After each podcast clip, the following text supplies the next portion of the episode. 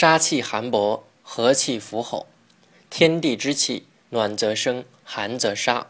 故性气冷清者，受降亦凉薄；为和气热心之人，其福亦厚，其则亦长。这段话的意思是说，自然界的气候规律，气候温暖的时候就会催发万物生长，气候寒冷的时候就会使万物萧条沉寂。所以，一个人如果心气孤傲冷漠，只会受到同样冷漠的回报。只有那些充满生命热情。而又乐于助人的人，他所得到的回报也会深厚，福分也会绵长久远。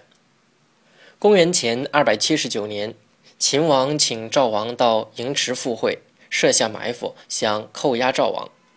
赵国大夫蔺相如勇敢机智地应对秦王，保全了赵国不受屈辱。回朝后，赵王拜他为相国，地位在赵国大将军廉颇之上。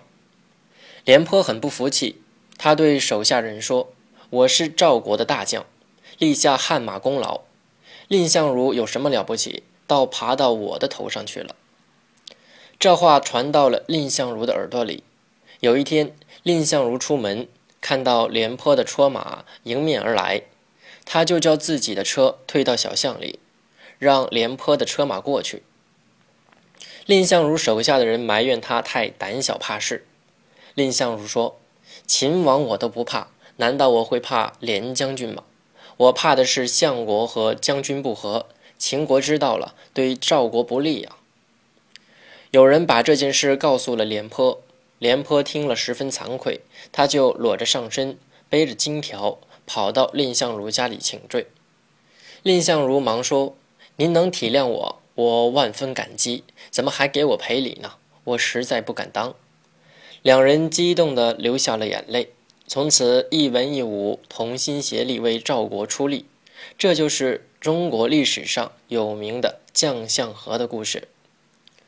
中国儒道各家大都主张和谐、和合之说，常言说和为贵、和气生财等等，都是这种思想的反应。